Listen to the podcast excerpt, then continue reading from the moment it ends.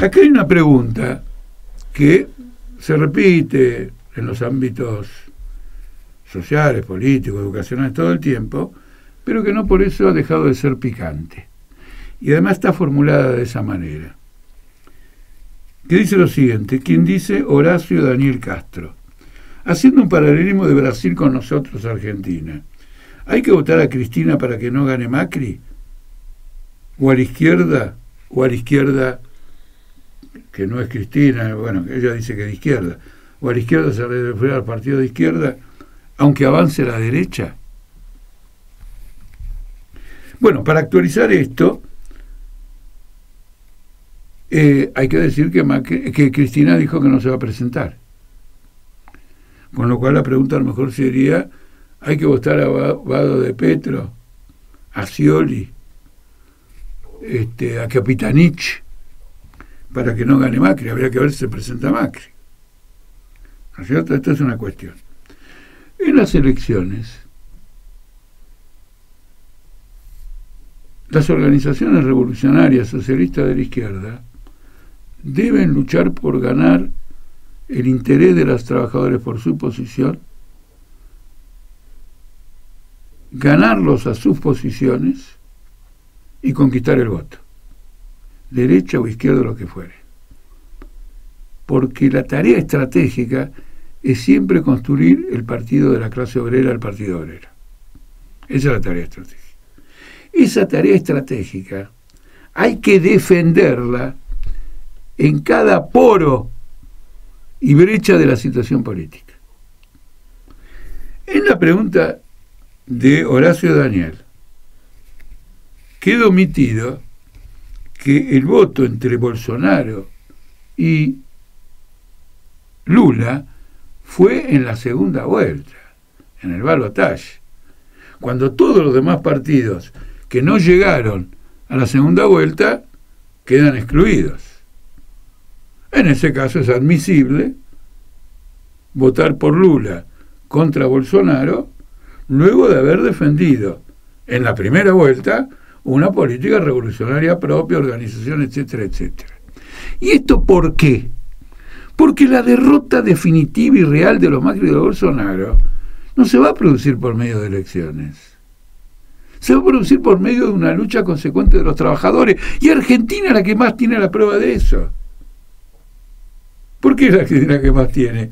Y porque el Frente de Todos ha gobernado de tal manera que un problema que se planteó en el 2015 se repite ahora en el 2023. Macri vuelve. Es decir, que el que votó a Scioli para que no suba Macri, pensando que había que hacer todo para que Macri no sea gobierno. Luego fracasó Macri, vino el gobierno, consiguió eso de Macri, que quiso en el 2015 que Macri no sea presidente, lo consiguió en el 2019, y ahora en el 2023 viene la pregunta, che, ¿no habrá que votar a Cristina para que no vuelva Macri? ¿A qué jugamos? Entonces sube Macri, fracasa, y entonces viene Cristina y vuelve Macri. ¿Y qué pasa en el medio entre todo esto? El deterioro de las condiciones de vida de los trabajadores. ¿Qué más? La desmoralización de la clase obrera, orientándolo a la clase obrera a que vaya como este, un saltimbanqui, pasando de un lado a otro para recibir la piña de todos lados. Esto es un impas. Pero inclusive en una segunda vuelta, es necesario ver claramente qué distingue a ambos bandos. Bolsonaro es un fascista y Lula hizo un acuerdo tremendo con la derecha. Entonces, en muchos trabajadores, el tema de la lucha contra el fascismo se planteó y tomó una forma electoral.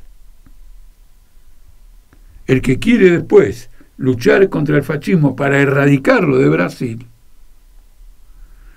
podrá empezar diciendo, bueno, muy bien, vamos a votar por Lula, pero con la condición de adoptar un programa de lucha de aquí en más que, que destruya realmente a, a Bolsonaro, porque la mayoría parlamentaria en Brasil es bolsonarista. Por lo tanto, Lula tiene que entrar en compromisos si respeta eso con Bolsonaro. Bolsonaro en Brasil es medio gobierno de Brasil, a través del Congreso, a través de la presión de las Fuerzas Armadas, etcétera, etcétera. Eso hay que tenerlo muy presente. Acá cuando se produjo la confrontación entre Scioli y Macri, en el frente de izquierda sostuvimos, ninguno de los dos, votemos en blanco. ¿Y por qué? A la luz de todo este análisis. Porque Scioli era un calco de Macri desde el campo del peronismo. El programa de Scioli era el mismo programa de Macri. Teníamos que explicarle al trabajador que acá no hay una diferencia entre fascismo y democracia, entre un obrero y un patrón, entre otras diferencias, llamémoslas secundarias, respecto a la gran diferencia revolucionaria, sino que acá había una similitud completa y que el kirchnerismo estaba promoviendo a un macrista de sus propias filas. Scioli era exactamente lo mismo, Scioli iba a devaluar, Scioli iba a hacer el tarifazo, etcétera. Y al final de cuentas, ¿quién hizo el tarifazo? Lo hizo Macri, se vino abajo ese tarifazo y ahora lo está haciendo Alberto Fernández con Massa. ¿Y con quién gobernó Macri? Con Massa. ¿Y con quién gobierna Cristina ahora? Con Massa. Se intercambian. Entonces, este planteo tan sencillo, che, cuidado, para que no gane la derecha, che, eh, bla, bla, bla, es un planteo falaz. Hay que tomar una posición integral. En las luchas electorales, aprovecharlas a fondo para desarrollar la alternativa revolucionaria internacionalista de la clase obrera.